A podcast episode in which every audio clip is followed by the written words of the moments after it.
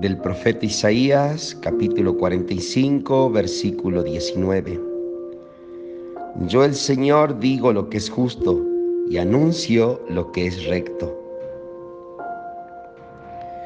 El Señor siempre nos va a proponer el camino que va por la derecha, el camino que nos hace bien, el camino que nos planifica, porque Él anuncia lo que es justo y recto.